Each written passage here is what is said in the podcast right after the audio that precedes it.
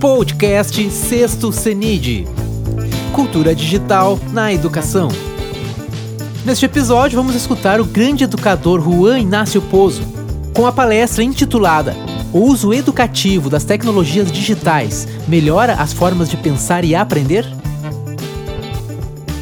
Olá, professor. Gracias buenas tardes. por buenas tardes por responder a nossa invitação para unir-se a nós em sexto CENID. Porque a educação não pode parar. Senhoras e senhores, o professor Juan Ignacio Pozo. Muy bien, pues muy buenas tardes.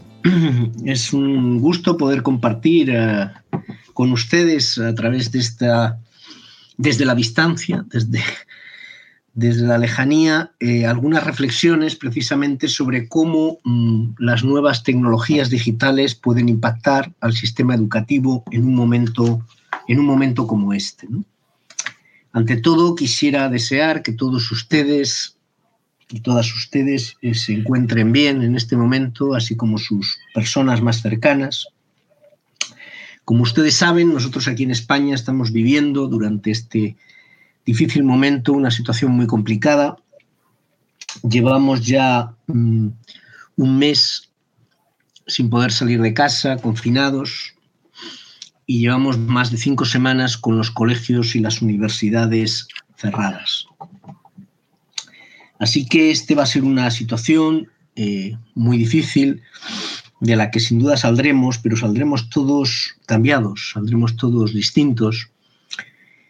Y no solamente saldremos distintos cada uno de nosotros, sino sospecho que el propio sistema educativo se encontrará con una, o se está enfrentando a una situación crítica de la que necesariamente debemos, debemos aprender. De forma repentina, eh, al menos aquí en España, prácticamente todos los profesores se han visto obligados a recurrir a recursos y tecnologías digitales para enfrentar, para afrontar su tarea, en condiciones difíciles, porque por un lado, la mayor parte de ellos probablemente no están habituados a utilizar este, este tipo de recursos, en segundo lugar, porque no todos sus alumnos y alumnas tienen los mismos recursos, eh, digamos, informáticos en sus, en sus casas, en sus domicilios, para poder seguir y practicar o seguir, eh, continuar con el proceso de aprendizaje y de enseñanza. Pero sobre todo porque yo creo que esta situación nos obliga a repensar formas de enseñar y de aprender que venimos dando por supuestas y que sin embargo probablemente no responden ya a las necesidades de, la sociedad en la que estamos. Por ello yo quiero aprovechar esta situación para hacer una reflexión sobre hasta qué punto, como señala el título de la presentación, las tecnologías digitales nos pueden ayudar a mejorar las formas de pensar y aprender de nuestros alumnos. Y si es así, ¿cómo debemos incorporarlas al aula y de qué manera debemos trabajarlas? Digamos que al respecto de la función de las tecnologías de la información y la comunicación eh, en su relación con el aprendizaje o con la educación, hay dos visiones que se pueden recoger, digamos, en la literatura, en la investigación y probablemente en las propias experiencias de los docentes y las docentes. Por un lado, una visión que podríamos llamar optimista, que nos dice que estas formas de presentar y gestionar la información son mucho más amigables, mucho más cercanas a los alumnos y alumnas, que son verdaderos nativos digitales, y por lo tanto ofrecen muchas más posibilidades de aprendizaje, fomentando un mayor interés, una mayor motivación, una mayor interacción entre los alumnos y las alumnas y el conocimiento, una personalización de sus aprendizajes, etc. Frente a esta visión optimista que nos dice que, en el fondo, en la medida en que nuestros alumnos y alumnas son nativos digitales, pues están más familiarizados con el acceso a la información a través de la cultura digital. Digo, frente a esta posición hay una visión más bien pesimista que nos dice que a través de estas tecnologías se generan formas de pensar, de hacer, de conocer superficiales, inmediatas y reflexivas, y que en el fondo el uso de estas masivo de estas tecnologías entorpece un aprendizaje profundo, complejo, y, en definitiva, significativo y relevante. Lo que yo voy a intentar en esta presentación es un poco mmm, contrastar algunos datos, algunas ideas con respecto a estas dos posibles posiciones y plantear cuándo y cómo el uso de las tecnologías digitales en el aula favorece cada uno o, se acercaría a cada una de estas posiciones más optimista o más pesimista. ¿no? Lo cierto es que la escuela, si pensamos un poco en ella, y pienso sobre todo, y quisiera compartir sobre todo la idea de pensar en, en la escuela como el espacio de la educación para todos y todas, es decir, estoy pensando en la, en la educación general, en la educación primaria, en la educación secundaria especialmente, en la educación como parte del proceso de formación ciudadana, de formar ciudadanos y ciudadanas para una sociedad compleja, para una sociedad cambiante. Digamos que no, no es claro, digamos, no es difícil entender que la escuela que tenemos es sobre todo un producto de la cultura impresa, del libro, eh, eh, que se basa en una serie de supuestos de identidad, mmm, de concepción epistemológica, de gestión del conocimiento, del tipo de lenguaje dominante, que no son precisamente los que predominan en la cultura digital. Mientras eh, mm, la escuela, como digo, se basa en el libro todavía, en el, en el, texto escrito, y en ella predomina, querámoslo o no, todavía una concepción más bien objetivista, un conocimiento adquirido de manera individual, separado, compartimentalizado, no integrado, sobre todo basado en la palabra, en el texto escrito, en la cultura verbal. Digamos, la cultura digital requiere sobre todo o tiene cobra sentido para afrontar un mundo en el que predomina el relativismo, en el que predomina ante cualquier problema la existencia de múltiples formas de ver y de pensar que la persona debe de gestionar, debe de reflexionar sobre ellas.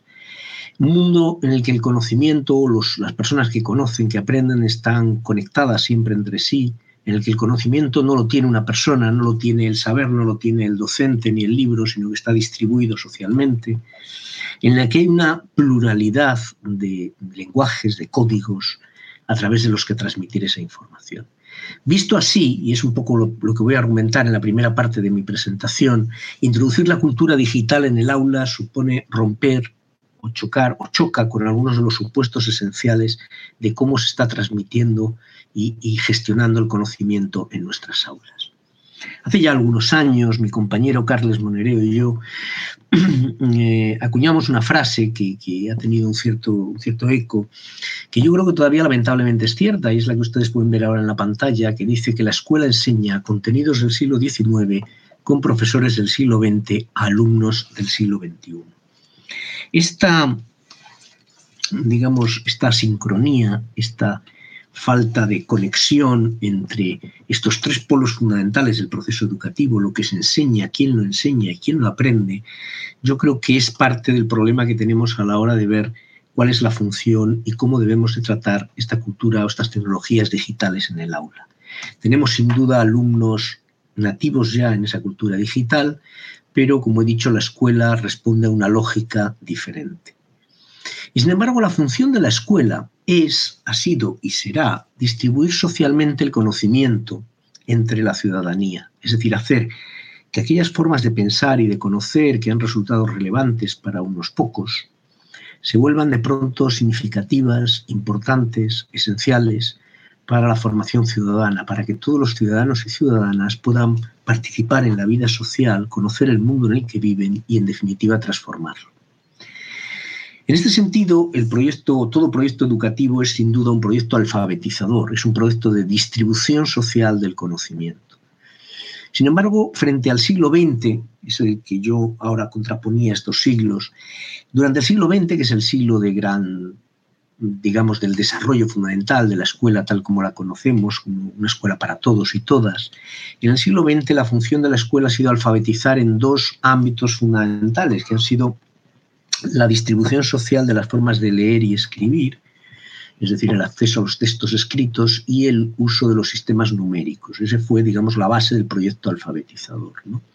Sin embargo, ahora cuando llegamos al siglo XXI nos encontramos con que esas alfabetizaciones, ese proyecto alfabetizador se vuelve insuficiente por dos razones que están recogidas en la pantalla que ustedes tienen eh, ante sí. En primer lugar, porque se han ampliado los códigos, los sistemas culturales en los que es necesario, digamos, eh, preparar, formar a todas las personas. Hoy en día una persona que no está alfabetizada científicamente, artísticamente, informáticamente, gráficamente, no puede participar adecuadamente de la vida ciudadana. Lo estamos viendo estos días. Estamos viendo cómo todos estamos convirtiéndonos de la noche a la mañana en epidemiólogos de salón, intentando aprender cómo funciona ese dichoso virus y cómo, cuáles son los factores que hacen que se disemine y cuáles son los factores que nos ayuda, ayudan a combatirlo. Una ciudadanía que no entienda, que no comprenda cómo funciona esto, difícilmente va a respetar las normas que se le imponen para evitar la transmisión del virus. Por lo tanto, estas alfabetizaciones nuevas son necesarias ya para la vida ciudadana. Pero no basta con esta idea de que han aumentado, eh, se ha extendido aquello en lo que debemos ser alfabetizados. Sobre todo se ha extendido, ha cambiado cómo debemos ser alfabetizados. Y en este sentido hay un cambio de lo que podríamos llamar las metas pragmáticas que tradicionalmente ha tenido el sistema educativo a unas metas que podríamos llamar epistémicas. Ya no se trata de enseñar a las personas a leer o a calcular o a medir, sino se trata de que lean, escriban, midan o calculen para aprender. En definitiva, se trata de que adquieran el conocimiento para transformarlo, para usarlo, para tomar decisiones. Es en este segundo sentido muy importante que debemos de tener en mente a la hora de repensar el qué y el para qué de la educación. Y en este sentido hay varias reflexiones que podemos incorporar. La primera es que vivimos en una sociedad cuando se dice que vivimos en una sociedad del conocimiento, yo creo que esto es falso. Es muy importante diferenciar entre información y conocimiento. Lo que vivimos en una sociedad que satura en información y lo que tenemos precisamente la función de la escuela es ayudar a las personas a convertir esa información en conocimiento, es decir, a tomar decisiones con respecto a esa información, a saber seleccionarla, a saber buscarla, perdón, seleccionarla, interpretarla, organizarla, comunicarla, Digamos que la escuela tradicional era una escuela que daba a los alumnos muchas primicias informativas, daba el saber verdadero. Hoy en día hay mucha información fluyendo y es muy importante formar a personas, a ciudadanos y ciudadanas competentes en tomar decisiones sobre el valor, la validez de esa información. Estamos viendo durante todo este tiempo, pero también en estos momentos críticos de expansión del coronavirus, cómo las fake news, las noticias falsas, eh, circulan por la red y están continuamente creando ruido, creando ansiedad, creando miedos. Es enormemente importante que las personas, que los ciudadanos y ciudadanas sean, sean capaces de discernir qué información es veraz y cuál no, y ser críticos con respecto a ello. Y eso lleva a un segundo punto muy importante, que es la idea de que vivimos en una sociedad, en esta sociedad de la cultura digital, en la que el conocimiento es cada vez más, incierto. Si la escuela de manera más o menos explícita se ha apoyado durante mucho tiempo en una visión positivista, en una visión del saber establecido, el riesgo que podemos caer es que frente a esa idea de que la función de la escuela es transmitir verdades, nos encontremos con un mundo digital basado en el relativismo, en el que todo vale y cada uno tiene su verdad y por lo tanto no podemos llegar nunca a una mayor certidumbre. Esto nos lleva a una enorme ansiedad, lleva a las personas a una enorme ansiedad y fomenta esa aparición de noticias falsas, de concepciones del mundo falsas, simplificadoras, que dan a las personas certeza ahí donde tendrían, deberían de gestionar duda y donde deberían de gestionar incertidumbre. Esto es lo que nos lleva a esta visión que se ha dado en llamar constructivista, la necesidad de que las personas adquieran a través del sistema educativo concepciones, visiones del mundo que puedan reelaborar, que puedan transformar y de las que se puedan apropiar, no simplemente repetir. O como dice Edgar Morin, un sociólogo francés, la función del conocimiento hoy no es llegar a la verdad absolutamente cierta, sino dialogar con la incertidumbre. Esa incertidumbre que está sin duda en todos los eh, espacios digitales. Y hay un último rasgo de, esta de la gestión social del conocimiento, que es la idea de que eh, vivimos una sociedad del aprendizaje continuo y generalizado. Tenemos que formar personas que tienen que ser, ser capaces de seguir aprendiendo con autonomía, de tomar decisiones sobre su conocimiento. Pues bien, en este marco, digamos que se necesita ampliar la concepción de, la alfabetización, perdonen que pase algunas de las pantallas muy rápidamente, se necesita eh, ampliar esa cambiar esa concepción de la, de la, cultura impresa o de la cultura que ha predominado en la escuela hacia una cultura digital. ¿Qué cambio supone esto en el marco de la de la escuela la introducción de las tecnologías de la información y la comunicación. Como decía al comienzo, vemos aquí que estas dos visiones, la optimista y la pesimista, la que piensa que eh, precisamente en la medida en que la sociedad se abre a sus espacios digitales, introducir esas formas de gestionar el conocimiento en la escuela va a acercar a los alumnos al conocimiento profundo, al conocimiento significativo en el marco de esta sociedad, y la visión más pesimista que dice que es muy difícil incorporar hoy en día esas tecnologías tal como las conocemos porque conducen precisamente a formas de conocimiento más simplificadoras. Bien, cada uno puede tener aquí sus, podríamos en este momento, si tuviéramos más tiempo, si tuviéramos en un espacio más interactivo de tener la presentación y que cada uno de nosotros pues fuera rellenando sus propias ideas sobre en qué aspectos las TICs favorecen el aprendizaje y en qué aspecto los perjudican, porque probablemente la cuestión no es todo nada, sino está llena de sutilezas y de matices. ¿no? Como tenemos ese tiempo, pues voy a intentar avanzarles por mi parte lo que sabemos hoy en día al respecto, algunas de las ideas que sabemos al respecto desde la psicología del aprendizaje, que es el ámbito en el que yo soy especialista. Quienes piensan, como por ejemplo Collins y Halverson, que la el aprendizaje digital puede mejorar profundamente las formas de aprender en el aula, mencionan una serie de rasgos característicos de, esta forma de aprender basada en las tecnologías digitales. Por ejemplo, la idea de que se produce un aprendizaje en tiempo real, es decir, que a medida que el, que el aprendiz va realizando acciones ve inmediatamente sus consecuencias sobre los objetos de aprendizaje, la idea de que podemos diseñar espacios de aprendizaje adaptados a cada uno de, los aprendices, individualizar o personalizar el aprendizaje, en lugar de estar leyendo e interactuando todos con los mismos textos, cada uno podría interactuar con informaciones, datos y espacios más adecuados a sus propias creencias, intereses, preferencias ante una tarea, la idea de que puede conceder o dar el control del aprendizaje al propio alumno, a la propia alumna, que se hace así, digamos, eh,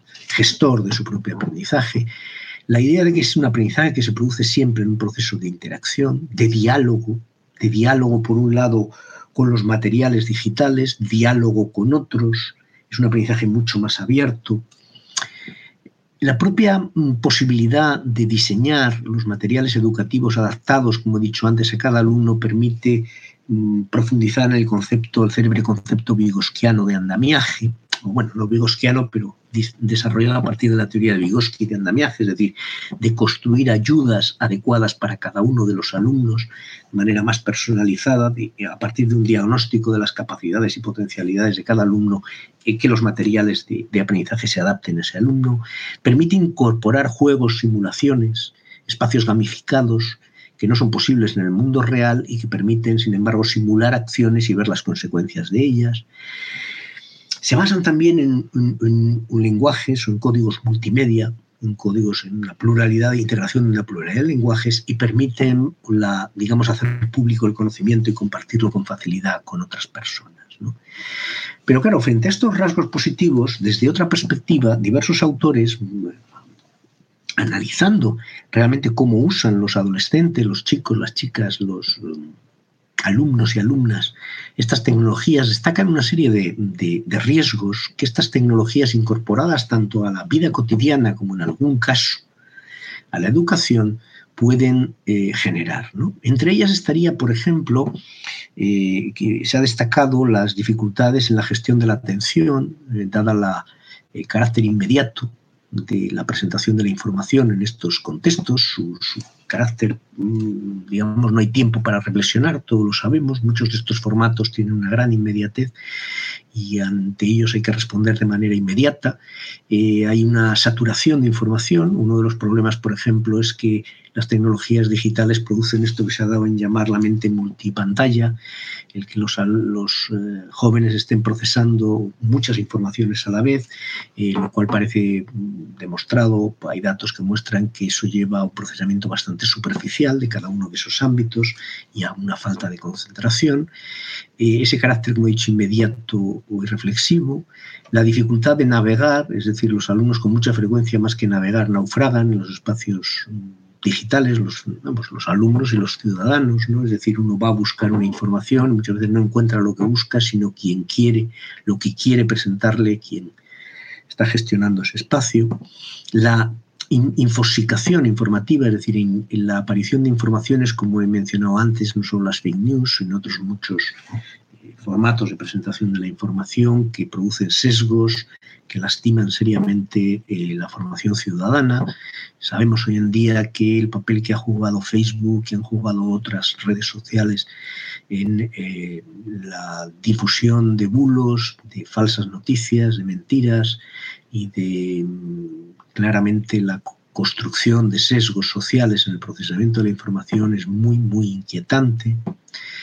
Se generan también patologías comunicacionales. Hay bastantes datos también que abundan en que el carácter este inmediato de refuerzo continuo con los likes de muchas redes sociales hace que los eh, adolescentes y los jóvenes se preocupen mucho de mm, cómo está siendo recibida su, imagen y por lo tanto estén excesivamente obsesionados con las consecuencias inmediatas de sus acciones de cara a su imagen, con las consecuencias negativas que esto puede tener.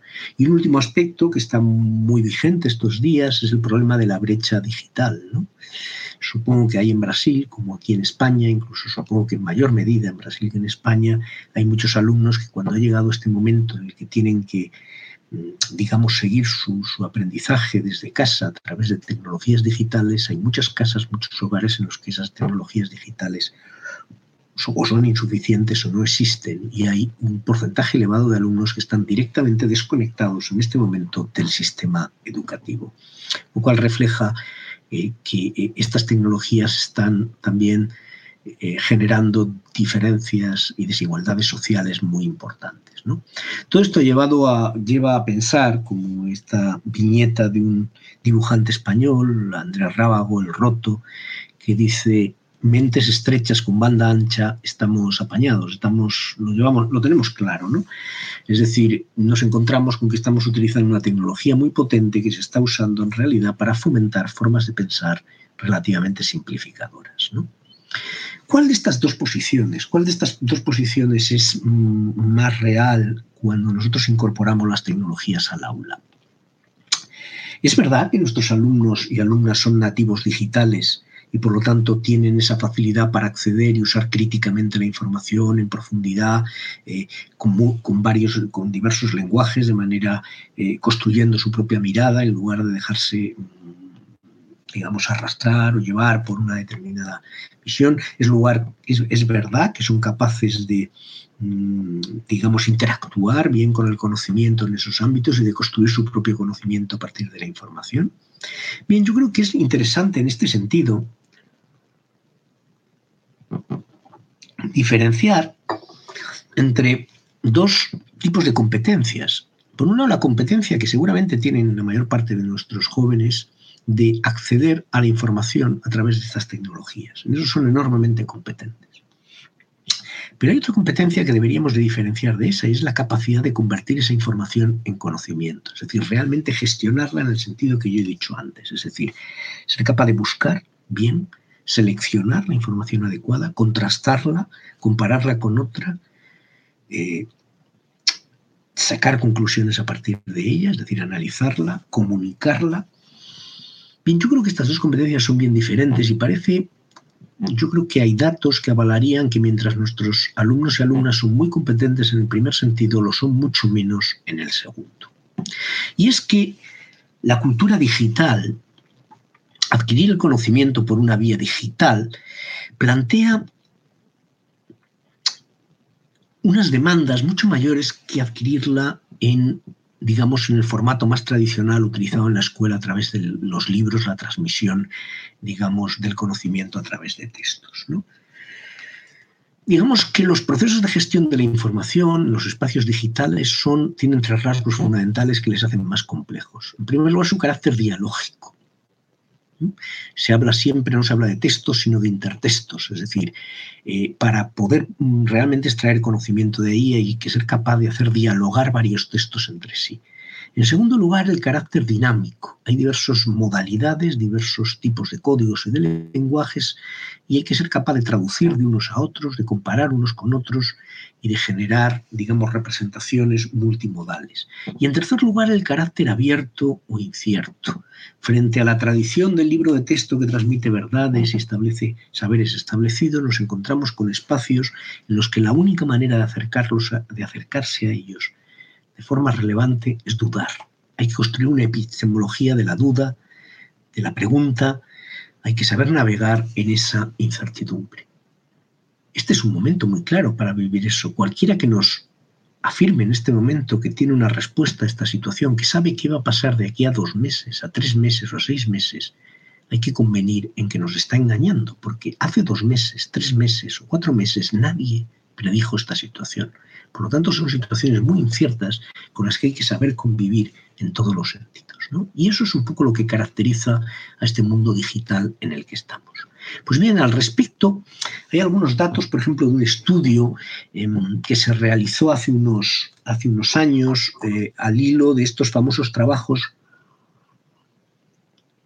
realizados por la OCDE, los conocidos como los informes PISA, que sabrán ustedes que son esas investigaciones que se hacen con respecto para estudiar las competencias que tienen nuestros adolescentes de 15 años en varios ámbitos, como son la lectura, el conocimiento matemático y el científico. En uno de esos estudios lo que se hizo fue comparar la lectura, digamos, tradicional de textos con la lectura digital en los jóvenes. Partiendo de esta idea de que los jóvenes son nativos digitales, podríamos suponer en principio que dado que están habituados a interactuar en espacios digitales serían más capaces de leer y de comprender la información, de procesarla en esos espacios que en los tradicionales espacios librescos que pertenecen a esa cultura de otro siglo que yo mencionaba al comienzo de esta presentación. Pero sin embargo, el estudio realizado por, por PISA, o el informe PISA realizado por la OCDE, que ha sido luego refrendado por otros estudios, mostró que las cosas no eran así, al contrario. En la mayor parte de los países participantes, los alumnos y alumnas leían peor los textos digitales que los textos impresos. ¿Y por qué? Creo que lo que acabo de presentar anteriormente nos puede ayudar a entenderlos. Leer un texto digital requiere, es un hipertexto, requiere construir el texto a partir de fragmentos de información, el texto no es lineal, ¿eh? Normalmente implica diversos códigos e implica manejar incertidumbre. En esa situación, los alumnos y alumnas tienen serias dificultades para convertir la información en conocimiento. En cambio, en el texto tradicional, la información viene mucho más lineal, más organizada y está más orientada a promover un aprendizaje más claro. En la mayoría de los países, además, los mejores lectores online son aquellos que regularmente leen una gran variedad de material impreso. Es decir, no hay que pensar que el texto escrito y el texto digital se oponen, sino al contrario, se complementan. ¿Qué problemas tienen sobre todo los alumnos y alumnas cuando se acercan al leer textos en los espacios digitales? Pues tienen varios problemas. El primer problema, por ejemplo, es seleccionar la información relevante. Solo en los niveles más altos del rendimiento había una relación entre el número de páginas visitadas y el rendimiento, la comprensión lectora. Dicho de otra manera, muchos alumnos y alumnas se dedicaban a buscar información y saber muy bien lo que estaban buscando. En el formato tradicional, la información está ya seleccionada cuando se presenta en el texto. En cambio, en este tipo de espacios, precisamente, hemos visto que es una de las competencias necesarias y que sin embargo parece que nuestros alumnos y alumnas no siempre tienen. Tienen también problemas para integrar, como acabamos de ver en la transparencia anterior, diversos códigos, diversas modalidades de presentación de la información y diversas fuentes alternativas en esa situación, digamos, de incertidumbre, de cultura abierta que también se ha mencionado.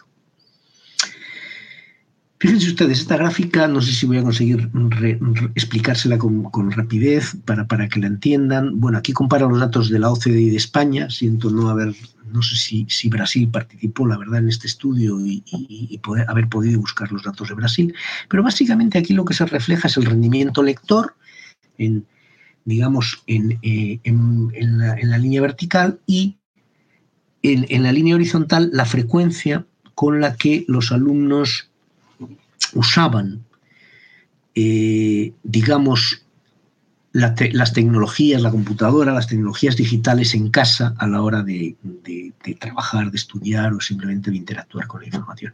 Lo que ustedes pueden ver ahí es que es una curva una forma muy característica en la que los alumnos que tienen mejor rendimiento en compresión lectora son los que tienen un uso intermedio de esas tecnologías, no quienes más lo usan y quienes menos lo usan. Esto es en casa, pero fíjense ustedes en la siguiente eh, gráfica. La siguiente gráfica representa el rendimiento escolar, el rendimiento en comprensión digital, comprensión lectora digital, en función de la frecuencia con la que esas tecnologías se usan en el aula. Miren ustedes los datos, los datos son demoledores. Lo que nos están mostrando es que cuanto más se usan esas tecnologías en el aula, peor leen los alumnos. Esto nos debe hacer pensar que realmente, tal como se están utilizando esas tecnologías en el aula, no están favoreciendo un mejor aprendizaje. Y ha llevado a el propio director de educación de la OCDE, Andreas Slaker, a hacer la afirmación que ustedes leen ahí, la tecnología en las aulas es todavía más perjudicial que beneficiosa. Esto lo dice uno de los máximos estudiosos de los procesos educativos actualmente. Y desde luego es una frase mm, con un contenido muy, inquietante en un momento como el que estamos viviendo ahora. Bien, eh, hemos repasado estas dificultades y las alternativas Esto no quiere decir, yo no estoy totalmente de acuerdo con esta frase de Andreas Slaker, creo sí que hoy en día la mayor parte de los usos son unos usos que no favorecen un verdadero aprendizaje, pero creo que podríamos eh, repensar las formas de utilizar las tecnologías para generar verdaderamente esa transición de la información al conocimiento. Y creo que hay tres factores fundamentales o tres tipos de prácticas que deberíamos de promover a la hora de usar estas tecnologías en las aulas.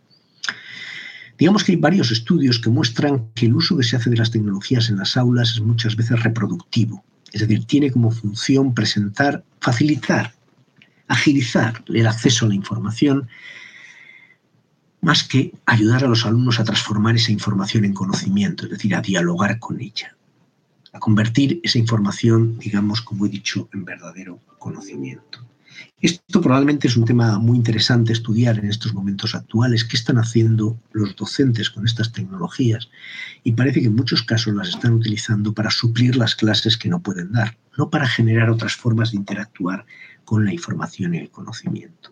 Debemos de pasar también de una enseñanza logocéntrica basada solo en la palabra a una enseñanza que utilice múltiples códigos y lenguajes para representar y comunicar el conocimiento e la información.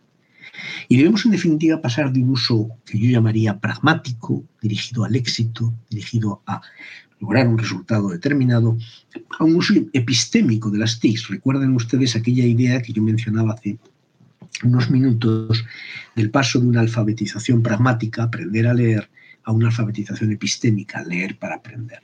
Pues en este sentido las TICs deberían de servir no solamente para acceder a la información, sino para, como he dicho varias veces, generar conocimiento. Para ilustrar esta idea de qué entendemos nosotros por un uso epistémico de las TICs, cuando, las, el uso de estas tecnologías favorecen eh, generar nuevo conocimiento, les voy a presentar rápidamente, muy rápidamente, un estudio que hemos realizado en, nuestro grupo de investigación, con el profesor Carlos de Aldama y yo mismo, sobre, para, usando un videojuego muy conocido, el Angry Birds, para aprender física. Ustedes saben que el Angry Birds es un juego en el que se realiza un, se, lanzan objetos, objetos que caen de acuerdo con, los principios de la, caída parabólica de los objetos, tiro parabólico. Y claro, nos podemos encontrar, lo que nosotros planteábamos es que en lugar de, si en lugar de enseñar la física siguiendo los formatos tradicionales de la formulación y la abstracción y el uso de lenguajes simbólicos, completamos o añadimos a este, a este uso de conceptos eh, la manipulación de, escenarios mm, que nos permiten poner a prueba nuestras propias creencias sobre cómo caen los objetos y cómo podemos manipular esa, esa caída de los objetos, no se aprenderá mejor la física, no se comprenderán mejor los principios que subyacen a la física, pero la idea que nosotros tenemos es que eh, lo importante no es utilizar el videojuego, sino para qué se utiliza. Y en ese sentido, en la investigación, lo que nosotros hicimos fue intentar contrastar varios grupos, en el cual teníamos un grupo que estudiaba física de una manera tradicional, con el libro de texto, otro grupo que jugaba al Angry Birds sin ninguna instrucción adicional, y un tercer grupo que era el que a nosotros nos interesaba, ¿eh? que luego se desdoblaba en dos grupos de aprendizaje cooperativo y no, pero eso no lo voy a explicar ahora aquí, un grupo que, que jugaba al Angry Birds, pero jugaba con fines epistémicos. ¿Qué quiere decir con fines epistémicos? Cuando uno juega un videojuego, la meta es pragmática, la meta es tener éxito, pasar pantalla. Cuando uno juega con metas epistémicas, la meta es adquirir conocimiento. Y en este caso el conocimiento se traducía en que el grupo que jugaba eh, con metas epistémicas se le planteaba como meta, el diseño experimental, explicar a un compañero o compañera qué tenía que hacer para tener éxito en el juego. Y resulta que estos alumnos que se enfrentaban a este juego epistémico tenían no tanto que pasar pantalla como comprender por qué la estaban pasando o por qué no. Intentar entender la lógica que subyacía a la caída de los objetos, a la caída de los, los objetos. Bueno, pues había en definitiva cuatro grupos, cuatro grupos insisto, había dos grupos experimentales, uno que trabaja por parejas y otro individual, que tenían estas metas epistémicas, había un grupo de juego libre, meta pragmática, y había un grupo de control que simplemente o que estudiaba con el formato tradicional. Sin poder detenerme mucho más, ahí tienen ustedes la referencia del trabajo recién publicado, donde pueden encontrar mayor detalle. Lo que nosotros nos encontrábamos es que el grupo de juego tradicional, digamos el grupo de juego el que jugaba simplemente sin instrucciones, no aprendía más que el grupo que estudiaba con el libro de texto. Ahora bien, quienes jugaban guiados por metas epistémicas, es decir, quienes jugaban pensando en ayudar a otros a comprender y en definitiva tenían que comprender, mejoraban a la hora de considerar las variables que estaban eh, influyendo la relación entre esas variables en términos de explicaciones y una mayor comprensión de algunos de los conceptos implicados, como por ejemplo en este caso ángulo o distancia. Sin embargo, había otras aspectos en los que no logramos los resultados deseados, no logramos cambiar algunas de las misconceptions o de las ideas básicas, por ejemplo, sobre la influencia de la masa en la caída de los objetos, o no logramos un efecto del trabajo, digamos, en parejas, porque probablemente no fueron debidamente o no, no instruimos adecuadamente a los alumnos en el aprendizaje cooperativo.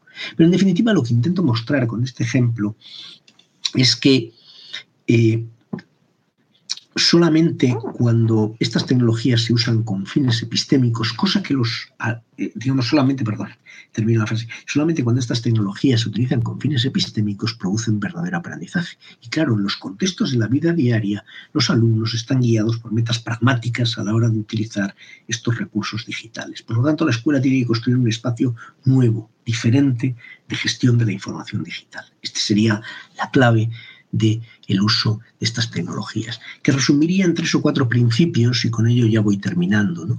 Si queremos que estas tecnologías transformen la mente de los alumnos, debemos construir espacios escolares en los que sirvan para transformar el conocimiento y para dialogar con él, es decir, para generar metas epistémicas y no solo para transmitir ese conocimiento o esa información. Pero para lograr ese cambio debemos de cambiar nuestras propias mentalidades e identidades docentes Debemos asumir que nuestra función ya no es proporcionar a los alumnos información, que eso lo hacen mejor las tecnologías que nosotros. Google sabe más que cualquier docente en términos de información. Lo que no tiene es la capacidad de organizar esa información para convertirla en conocimiento. Si se trata de acceder a información, hoy en día, digamos, las tecnologías digitales son una vía mucho más potente que lo que está logrando el aula. Pero si se trata de convertir la información en conocimiento, esas tecnologías digitales son insuficientes si no las completamos, las añadimos o las desarrollamos a través de formas de, de actuar más dirigidas a esa gestión del conocimiento. Debemos de promover un uso autónomo y responsable de la información digital, generando procesos de control metacognitivo, de planificación, supervisión y evaluación de la propio, del propio aprendizaje digital. De esta forma, eh, las TIC se convertirán en un recurso fundamental no solamente para los alumnos, sino para los propios docentes, que en lugar de sustituir, de tener la función de sustituirles, hagan posibles tareas diferentes, una forma distinta de gestionar el conocimiento. No tendríamos que dedicar tanto tiempo a transmitir información que es fácilmente accesible en esos espacios y podríamos dedicarlo a otras formas de gestionar el conocimiento. En definitiva, y para cerrar, me gustaría leerles un texto de un escritor español, se llama Juan José Millás, que hace una aguda reflexión, ya pueden ustedes ver que el texto es de hace casi 20 años, y hace una aguda reflexión hacia las relaciones entre lo que podríamos llamar el mundo analógico, la escuela analógica, en nuestro caso, y la escuela digital. Dice este texto, hay individuos que hacen jornadas analógicas de 8 o 9 horas y luego se gastan todo lo que ganan en diversiones digitales. Quiere decirse que al volver del trabajo entran en Internet y se dejan la tarjeta de crédito en sexo o en medicina virtual. Por el contrario, hay gente que tiene su negocio en la red, pero que derrocha, bueno, están entrando mensajes, hay gente que tiene su negocio en la red, pero que derrocha el dinero obtenido con los bits en bares analógicos o en médicos reales, de los que te auscultan y te toman la atención en directo. No sabemos quiénes son más felices, si quienes se ganan la vida en átomos y se la gastan en bits, o quienes se la ganan en bits y se la gastan en átomos. Lo cierto es que hay un trasiego agotador entre una realidad y otra. Pese a ello, los entendidos afirman que las excursiones a la red se hacen todavía desde una mentalidad analógica, porque el hombre completamente digital aún no ha aparecido, aunque no se cansen de anunciar su advenimiento. Bien, estamos viviendo momentos en que la escuela analógica ha desaparecido y solo nos queda la escuela digital. Vamos a ver qué está sucediendo. A ver, seguramente habrá estudios e investigaciones que nos aclaren qué está sucediendo, pero deberíamos de apostar por una escuela en la que lo analógico y lo digital no solamente convivan, sino que se multipliquen y se mejoren.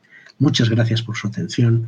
Eh, termino la presentación, les dejo a partir también una, una mínima bibliografía por si quieren ampliar algunas de las ideas que he presentado. Muchas gracias.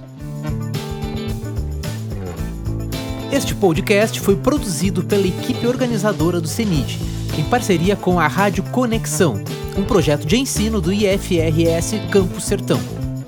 Composição de trilha sonora e edição de áudio, Felipe Batistella Álvares.